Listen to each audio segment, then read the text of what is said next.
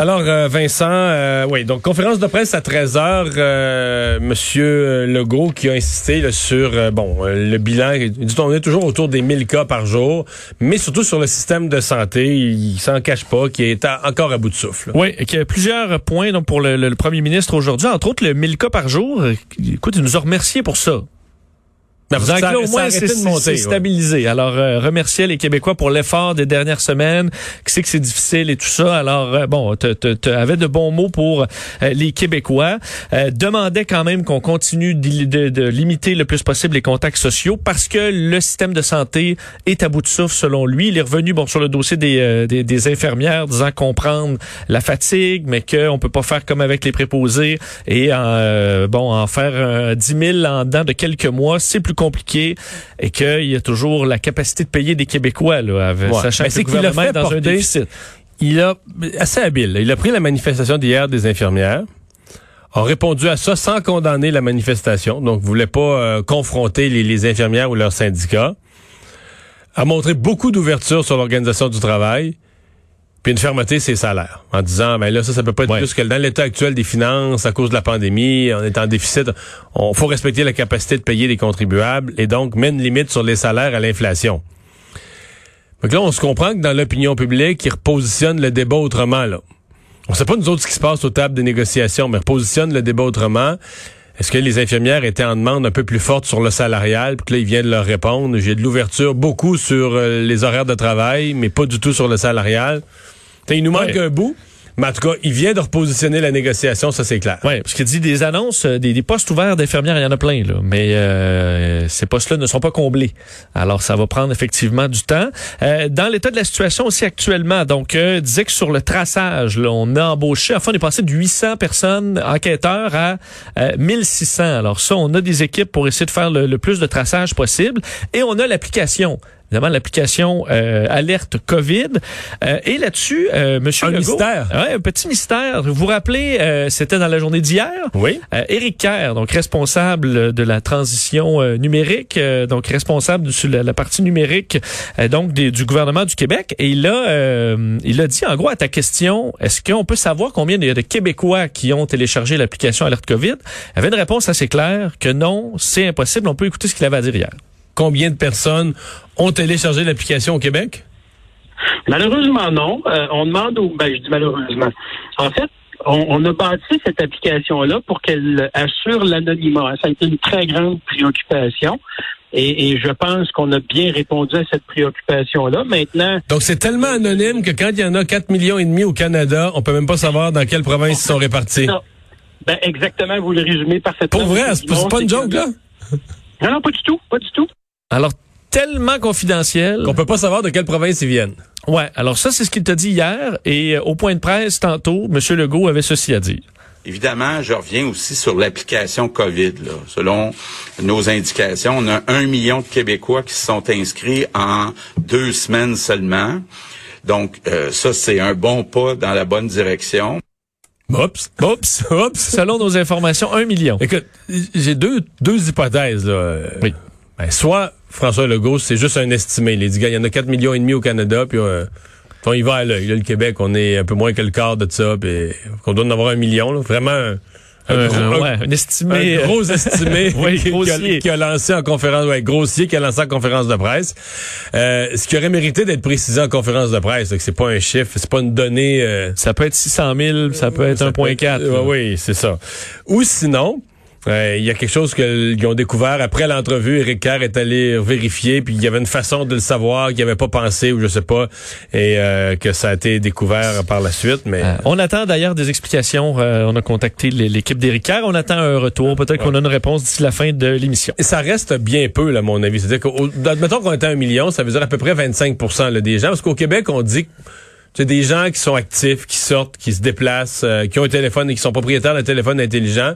C'est environ 4 millions qu'on pourrait viser de, de, de, clients potentiels, entre 4 et 5. Donc, mettons, on en a un. C'est-à-dire qu'on est à peu près à 25% c'est pas très élevé. Puis le, le premier ministre dit après seulement deux semaines Sauf qu'une affaire de même, c'est une application. Ouais. C'est, le, tu l'installes au début. C'est le premier 48 heures, c'est ça. Là.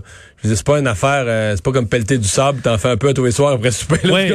C'est pas quelque chose qui, mettons, ça, l'application est tellement le fun que tu, tu sais, tout le monde va bouche à oreille. euh, Ouais, non, mais ça. tu, tu l'installes puis tu y penses plus là qu'elle est sur ton téléphone. Ben oui, là. donc c'est pas comme un si tu TikTok. si tu l'installes pas, à moins que le gouvernement lance une méga campagne de publicité, là, qui soit punch, puis quand les gens la voient, ça leur fait penser de l'installer.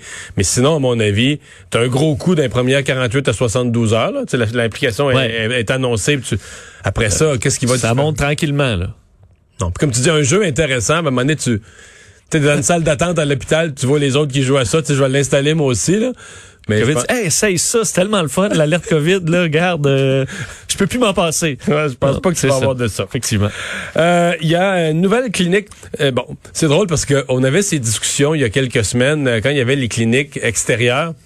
On disait ouais, la clinique extérieure, là, en arrivant au mois de fin octobre, novembre, décembre, il va faire froid, donné, il va y avoir de la neige. Il fallait trouver un endroit où tu peux venir en auto, puis t'étais quand même à l'intérieur, puis qu'il y a vraiment pas de monde. Et on a passé évidemment au stade olympique. Et voilà. Au parc olympique, évidemment, un coin effectivement où il y a, il y a de l'espace. Un immense stationnement, de la place en masse pour faire rentrer les autos, les tests, les tentes pour les tests. Et le peu qu'il y aurait eu, il est annulé, là. Oui, Bon. il y a pas de monde. Il n'y a pas de monde. Alors, Stade olympique qui, a déjà été utilisé, faut dire, euh, lors du H1N1 en 2009, là, est un nouvel endroit de dépistage à Montréal, fait pour l'Est de Montréal, euh, évidemment parce que c'est souterrain, mais on veut préparer des, des, des zones pour l'hiver, effectivement, alors que la température est plus difficile. Alors, coin, euh, un endroit uniquement accessible par voiture. Ce qu'on remarque, par contre, c'est que depuis que c'est ouvert, très, très peu d'achalandage, euh, et on se l'explique un peu mal. faut dire peut-être que ça va prendre du temps, là, mais euh, de lundi à vendredi, c'est ouvert donc de 8h30 à 15h, uniquement accessible en voiture, je vous disais. On fait l'inscription au stationnement euh, du centre Pierre Charbonneau, euh, tout près. Euh, on peut faire 400 tests par jour et présentement, on est, enfin hier, on était à 50 tests dans la journée. C'est pas beaucoup.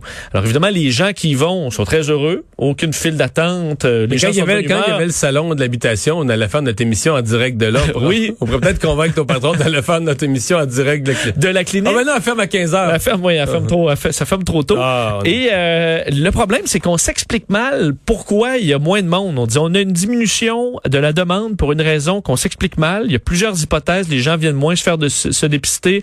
Est-ce que c'est parce que leur, on s'inquiète moins des symptômes à l'automne parce que euh, on les associe à des, du rhume ou de la grippe euh, plus traditionnelle? Alors ça, on le souhaite pas que les gens commencent lorsqu'ils ont mal à la gorge ou autre chose dire bah c'est un simple rhume. Alors on espère que ça se règle en même temps. Mario, tu sais, il y a des endroits où tu ouvres une clinique puis là c'est le bordel, ça attend 10 heures, puis on, on chiale. Là, il y a un endroit où ça va bien. L'achalandage, on peut pas toujours être pile sur exactement le nombre de personnes qu'il faut. Si les médias passent 24 heures à dire qu'il y a une place pour se faire tester puis t'attends pas, Ça se peut que peut-être ça, que tu vas attendre demain. Là. ça se peut que demain ça soit le double Ouais. et que ça monte comme ça. Oui. Et finalement, le séminaire Saint-Joseph euh, en Mauricie, euh, qui ça fait un bout de temps qu'on parle des problèmes d'éclosion là-bas, mais là, on a été forcé de, de fermer. Ouais, dans les quelques éclosions, la surveillée, toujours le séminaire Saint-Joseph à Trois-Rivières, euh, où là, on est on est passé là, de 29 cas vendredi, 45 dimanche, 16 de plus euh, hier pour 61. Ça a monté vite, là. Entre autres, on associe ça à un party euh, d'un groupe d'élèves qui aurait joué à bouteille. Alors bon, des choses qui, à une certaine époque, sont des beaux souvenirs. Mais ça, c'est, c'est pas COVID-proof. c'est vraiment pas. On est très loin, là. Il faut désinfecter la bouteille entre chaque coup. Ah ouais? Très important. Je pense que c'est ça, ouais. Ouais, T'as ouais. raison. Y a-tu d'autres choses, non? et euh, donc, et on, on ça a forcé le, donc l'établissement à Ouais, fermer toi, carrément. T'accroches la bouteille, là. Ben là, tout le monde, à moins que ce soit une personne qui tourne, euh, La bouteille pour tout le monde. Pour tout le monde. OK, OK. là, ce serait peut-être plus correct. Jusqu'au 26 octobre, c'est fermé. Euh, alors, euh, bon, évidemment, à surveiller. Et également à l'hôpital de la Malbaie, là, où là, c'est des chirurgies qui sont euh, reportées en raison de cette éclosion sur le quatrième étage. Là, on dit avoir vraiment circonscrit l'éclosion. Par contre, le personnel qui est au quatrième euh, peut pas revenir là, pour l'instant. Alors, on se retrouve à devoir annuler des chirurgies. On peut pas les replacer ailleurs. Alors, il y aura des gens, on ignore le nombre exact, mais plusieurs chirurgies qui seront touchées dans la région. Merci.